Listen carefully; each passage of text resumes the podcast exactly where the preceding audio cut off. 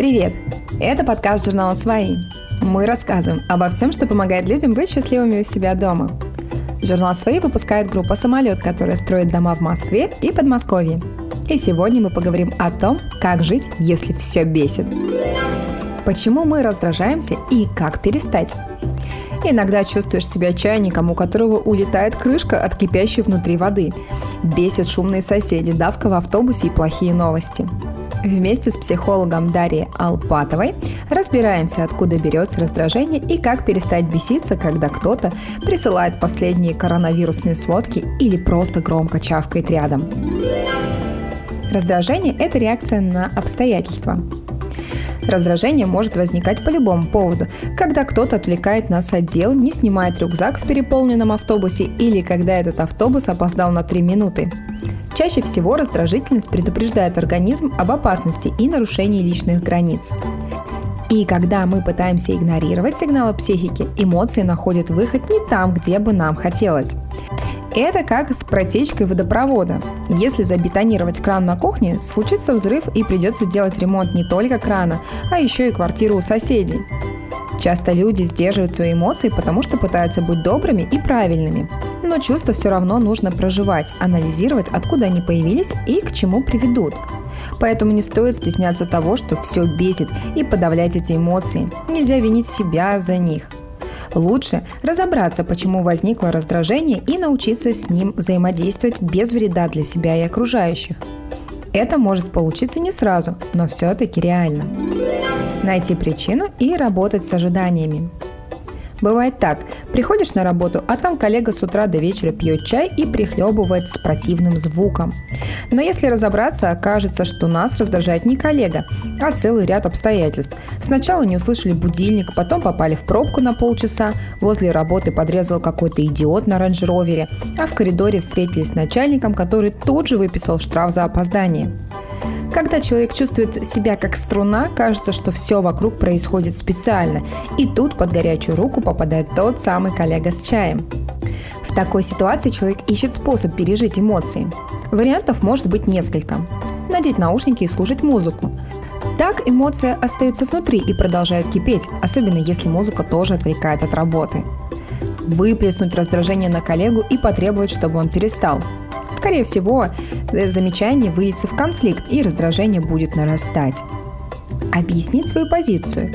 Это может помочь, потому что во время разговора можно отследить свои эмоции и найти их причину. Если вспомнить, что коллега не виноват, получится успокоиться и попросить его пить чай тише. Вызывает ответную агрессию. Да сколько можно чавкать своими бутербродами? Перестань отвлекать меня от работы. Помогает договориться. Слушай, я сегодня никак не могу сосредоточиться, даже музыка в наушниках отвлекает. Можешь, пожалуйста, пить чай тише? Хочу наконец-то делать этот отчет. Вызывает ответную агрессию. Достали уже жрать в кабинете. У нас вообще-то столовая для этого есть. Помогает договориться. Ребята, от запаха вашей еды тоже хочется есть, а до перерыва еще два часа. Если можно, сходите перекусить в столовку. Договориться получается не всегда, и не всегда мы можем избавиться от раздражающих факторов. Тогда нужно работать со своими ожиданиями, ведь обычно мы раздражаемся, когда окружающие ведут себя не так, как нам бы хотелось. Можно попробовать такое упражнение – заменить слово «должен» «нам не бы хотелось» и подумать, как справиться с этой ситуацией. Например, было. Мои коллеги должны сидеть в кабинете тихо, работать молча и без звуков. Стало. Мне бы хотелось, чтобы мои коллеги сидели в кабинете тихо и молча работали, но если этого не произойдет, я переживу. Включу музыку в наушниках или попрошу перевести меня на удаленку. Было. Жена должна убрать за собой тарелку после ужина. Стало. Мне бы хотелось, чтобы жена убрала за собой посуду, но если этого не произойдет, я переживу. Попрошу ее мыть посуду со мной по очереди или купить посудомойку. Не стоит скатываться в обвинение. Скорее всего, собеседник даже не подозревает, что кого-то бесит. А если разговор не помог, нужно решать вопрос другими способами. Например, попросить себе отдельный кабинет и перестать ходить в магазин, где продавщицы не принимают мелочь. Людмила, читательница своих. У нас дружный коллектив. Я люблю своих коллег и нашу начальницу рекламного отдела тоже. Она замечательная, смешная, дружелюбная девушка. Вот только грязнули и какая-то вся неаккуратная. Ну ладно, вещи стирает кое-как, и ее дело. Но еще она не моет за собой посуду, жутко чавкает и громко прихлебывает чаем. Правда, думаю, дело не только в ней. Я вообще не люблю обедать с кем-то. Мне нравится выйти из офиса и побыть в тишине, сменить обстановку. Поэтому, когда моя коллега зовет вместе пойти на бизнес-ланч, я даже не вру, просто говорю, что пойду обедать одна, чтобы отдохнуть и помолчать. Она вроде не обижается, потому что и правда обычно отказываю всем. То есть коллега не думает, что я не хочу обедать именно с ней, а просто свыклась, что я ем в одиночестве. Тот случай, когда все овцы целы, и мои нервы, и наши теплые отношения. В конце концов, мне хватает поводов для бешенства на работе, а в этом случае его явно можно избежать. Раздражение – сигнал о неправильном отношении к себе, когда человек мало спит и отдыхает, живет в стрессе, позволяет другим нарушать его границы и сам часто делает то же самое, но не замечает. Если бесит в основном чавканье, поцелуй в фильмах и хруст пальцами, может оказаться, что это не раздражение, а мизофония – состояние, при котором человек не переносит некоторые звуки. Эта реакция часто описывается как неуправляемая смесь гнева и тревоги. Люди с мизофонией не могут терпеть разные звуки и тяжелее всего воспринимать те, которые издают близкие люди. Пока это малоизученное состояние, поэтому с ним лучше обратиться к неврологу. Защитить свои границы – а зачем вы ребенку даете соску? Это нарушает прикус. А в слинг зачем засунули? Так спинка кривая будет. Давайте сразу второго рожайте. Будет зайка и лужайка появится. И колбасу не берите, в ней сплошная химия, говорит незнакомая женщина в супермаркете. В такой ситуации испытывать раздражение нормально. Это говорит о том, что ваши личные границы нарушают, и их нужно защищать. Лучше сразу попросить собеседника сменить тему, причем делать это можно даже резкими фразами, чтобы пресечь любые попытки продолжить разговор. Это мое личное дело, пожалуйста, перестаньте задавать эти вопросы. Я знаю, что у вас большой опыт. Если захочу посоветоваться, приду с вопросами, а пока перестаньте давать советы, пожалуйста. Это не ваше дело. Оксана, читательница своих. Когда мне перевалило за 25, началось все это стандартное. Ну, когда замуж? Не знаешь? А чисто теоретически? Не то чтобы меня это так сильно раздражает. Я все-таки считаю себя достаточно уверенным в себе человеком. Да и замуж чисто теоретически не рвусь. Но меня в принципе бесит, когда ко мне лезут. Причем и родственники, и знакомые. Помню, встретила на улице парня, с которым вместе учились в универе 6 лет назад. И первым делом он спросил, что, замуж не вышла? Вместо того, чтобы остановиться и поговорить, я пошла дальше. Я понимаю, что люди интересуются не со зла, но в то же время не понимаю природу этого интереса. Недавно было такое. Мой двоюродный брат, с которым мы видимся раз в полгода, стоял, жарил шашлыки, болтал обо всем со всеми, а потом резко повернулся ко мне и спросил, «А ты, кстати, замуж когда? Мужичка нашла?» Мне впервые не захотелось увиливать, и я просто ответила, «Андрей, с каких пор тебя интересует моя вагина?» Брат немного оторопел, начал нелепо отшучиваться и быстро замолчал. Наверное, люди не хотят обидеть. Они просто бестактно лезут и ждут, что ты начнешь спокойно рассуждать с ними о своей фертильности. Но надо же их как-то отрезлять. Это лучше, чем беситься или, чего хуже, расстраиваться. А недавно я решила съехать со своей съемной квартиры и сделала в соцсетях пост, чтобы помочь хозяйке сдать ее снова. И вот ко мне в личку уже бегут люди, с которыми я не общалась с 2014 года, чтобы спросить, куда это я собралась. Тоже было с работы. Когда я уволилась, рандомные люди писали и спрашивали, куда это я ушла со своего насиженного места. Ребята, ну вам не все равно. К счастью, я быстро нашла способ не беситься. Я просто не отвечаю на эти сообщения. Вряд ли получится совсем не реагировать на чужую бестактность и не беситься от глупых вопросов. Да, можно подготовиться к таким ситуациям. Например, отшучиваться. Когда третьего родите? После вас. Но лучше проработать свои границы и уверенность в себе. Тогда на непрошенные советы будет наплевать. Люди всегда будут пытаться лезть в чужую жизнь. Чаще всего они делают это просто потому, что у них нет чувства такта, но есть желание следить за другими. Если смотреть на них как на детей, которые еще не научились завязывать шнурки, возможно, получится раздражаться меньше. Оценить раздражение в баллах. Открываешь новости, а там новые ограничения. Заходишь в Viber, А там тетя прислала сводки по количеству заболевших и чей-то монолог о массовом чипировании. Эти хотят носить маски, другие не хотят, и все вокруг ноют. Переживание тревоги через гнев или раздражительность – один из способов, который наш мозг использует для управления стрессом. Хорошо это или плохо, но мы обвиняем других или сосредотачиваемся на их недостатках, чтобы успокоиться. Чтобы перестать раздражаться, нужно понять, почему нытики и паникеры так себя ведут. В случае пандемии всему виной реакция на незнакомые обстоятельства. Люди переживают то, чего не переживали раньше – Наша психика в ответ на внешние факторы выстраивает защиту в виде реакций «или бей», «или беги», «или замри». Пандемия – ситуация критическая, поэтому на нее реагируют по той же схеме. Бей – отрицать вирус, игнорировать ограничения и не носить маску или наоборот нападать на тех, кто не верит в пандемию. Беги – жаловаться и страдать. Замри – впасть в анабиоз в работе, отношениях и личной жизни, отложить все до окончания пандемии. Из-за переизбытка информации человек может испытывать страх смерти от нового вируса, боязнь потерять работу и близких, недостаток общения и неизвестность. Все это вызывает другие состояния – агрессию, апатию или депрессию. У одних людей есть запасной план, и они сидят спокойно. Другие потеряли работу и паникуют. Третьи пытаются сохранить лицо и делают вид, что все в порядке. Все это нормально, а эмоции могут меняться. Сначала спокойно следуешь плану, а через час в панике рвешь на себе волосы. Так психика сбрасывает напряжение, чтобы человек не сошел с ума от переживаний. Если наша реакция не совпадает с реакцией окружающих, возникает раздражение. Чаще всего с ним ничего не надо делать. Это один из механизмов, который помогает выжить в непонятной ситуации. Виктория, читательница своих. Когда весной все только началось, люди стали меня бесить. Сначала все заныли про удаленку и как им тяжело учить собственных детей. Потом оказалось, что всем срочно нужно друг с другом увидеться и потерпеть они никак не могут. Я так бесилась, что удаляла из друзей тех, кто плевал на запреты властей и позволял себе гулять. Потом я начала бесить само себя из-за того, что меня все так раздражает. Я начала распутывать чувства как клубок и поняла, что злюсь потому, что мне страшно.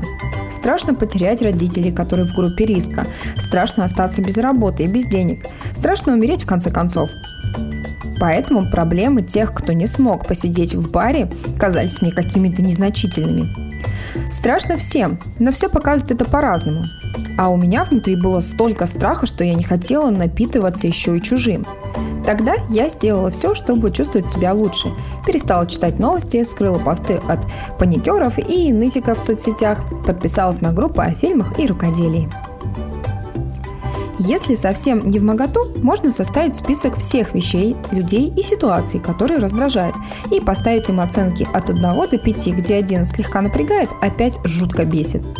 Каждому пункту нужно написать комментарий. Можно ли его избежать или хотя бы уменьшить? Если каких-то вещей не миновать, можно подумать, как сгладить свое восприятие. Что меня бесит? Нытики в Фейсбуке. Оценка. Двоечка. Что я могу сделать? Отписаться от них. Бесит плохо пахнущие люди в автобусе. Оценка 4. Что я могу сделать? Ходить на работу пешком или ездить на такси. Если на такси, можно договориться с Машей пополам, она живет недалеко. Бесит очереди в супермаркете. Оценка 3. Что я могу сделать? Заказывать продукты через сервис доставки раз в неделю. Бесит. Стройка под окном. Оценка 5. Что я могу сделать? Я ничего не могу сделать, но стройка не вечная. Включу музыку в наушниках или воткну беруши. Вдруг поможет. Бесит, муж шаркает ногами и вечно горбит спину. Оценка 4. Что я могу сделать? Я была сильно влюблена и раньше этого не замечала. Он был такой всегда, но теперь мелкие недостатки сильнее бросаются в глаза. Муж не стал другим человеком, поменялось только мое восприятие. Зато я могу оценить другие его качества, о которых раньше не знала. Он всегда делает мне чай и утешает, когда грущу, а с шарканием можно и смириться. Если минимизировать триггеры, уровень стресса постепенно будет снижаться, а значит и раздражение будет проявляться реже. Катя, читательница своих. Я испытываю панические атаки в толпе, поэтому не люблю ходить в торговые центры и супермаркеты. Раньше это было пыткой. Каждый раз, когда нужно было покупать одежду детям, меня начинало трясти уже в первом магазине. Я кричала детям, что они нерасторопные, медленно переодеваются в примерочной и не могут определиться с выбором. Я решила, что так продолжаться не может, и стала заказывать еду и одежду через интернет. С едой проблем нет. Все те же привычные продукты, а одежду легко обменять, если она не подходит. Жить стало приятнее. Избегать раздражения не то же самое, что подавлять его. Это можно отнести к одному из этапов э, заботы о себе наряду с правильным питанием, регулярным сном и прогулками на свежем воздухе. Дать эмоциям выход. Сильное раздражение обычно возникает из-за того, что мелкие неприятности накапливаются. Это похоже на зажигание спички. Человек или ситуация поджигает внутреннее напряжение, как сухую траву, и подавленные эмоции выходят на поверхность. Хуже всего то, что эмоции выходят наружу в самый неподходящий момент, когда мы с близкими или на ответственном мероприятии. И тогда возникает желание заглушить чувства, чтобы не задеть окружающих. Отсрочка превращается в полное избегание эмоций. Либо первоначальное раздражение утихает, либо в нашем расписании столько дел, что чувства отходят на задний план. Потом как-нибудь разберусь. Иногда эмоциям нужно давать выход. Покричать в подушку, побить боксерскую грушу, разбить тарелку. После наступает облегчение и появляется возможность подумать, откуда эти эмоции взялись, что мы можем с ними сделать и к чему они приведут. Найти убежище. У всех должно быть безопасное место, в котором можно подумать и расслабиться.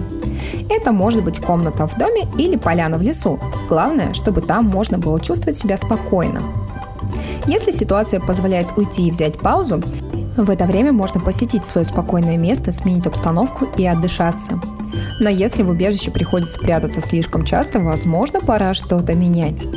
Виктор, читатель своих. Я работал в компании, которая начала стремительно расти.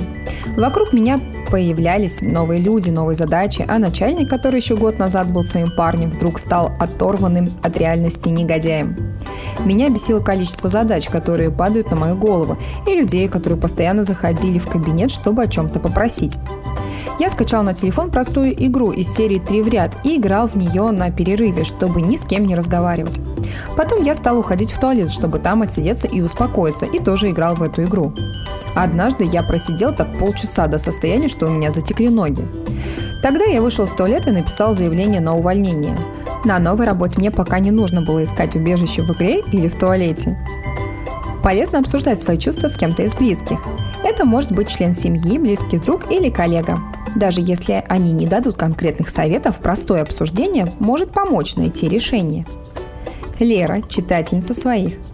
У меня есть подруга, которую я называю Маша Бесит. Она звонит мне каждый день и вместо «привет» говорит «бесит». Ее могут раздражать муж, дети или работа, а я всегда над этим посмеиваюсь. Я не даю никаких толковых советов, и меня не напрягают ее жалобы. Просто даю выговориться. Мне это ничего не стоит, а ей помогает. Ну и собеседника могут начать бесить бесконечные жалобы. Тогда он вправе сказать «Я не жилетка, перестань рассказывать мне о своих неприятностях». Успокоительные не помогут. Иногда раздражает само чувство раздражения. Хочется выпить таблетку от бешенства, но это не поможет. Успокоительные могут облегчить симптомы, но не помогут избавиться от причины. Это как со сломанной ногой. Можно выпить обезболивающее, но перелом лечат не таблетками. Бывают критические ситуации, когда человеку нужно успокоиться, и он прибегает к помощи валерьянки или бокала вина. Но если систематически применять эти способы, могут появиться зависимости от лекарств или алкоголя. Чтобы разобраться в мыслях и эмоциях, можно попробовать медитацию. Во время нее мозг успокаивается, становится легче услышать чувства, которые беспокоят и ищут выхода с помощью раздражения. Еще можно разобрать сценарии, которые чаще всего бесят. Например, утром дети проспали в школу, каша пригорела, нет чистой одежды и все заканчивается опозданием на работу.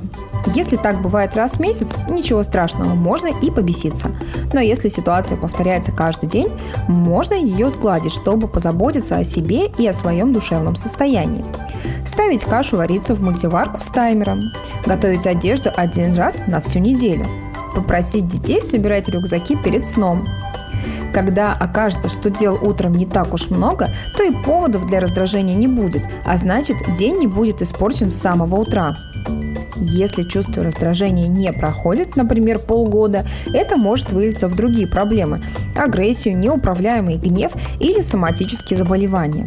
Чтобы этого не произошло, можно обратиться за помощью к психологу. На этом все. Автор текста Валерия Драговоз. Подписывайтесь, чтобы не пропустить следующий выпуск. Оставляйте оценки и отзывы к подкасту. Больше материалов на сайте и в соцсетях журнала «Свои». Ссылки в описании.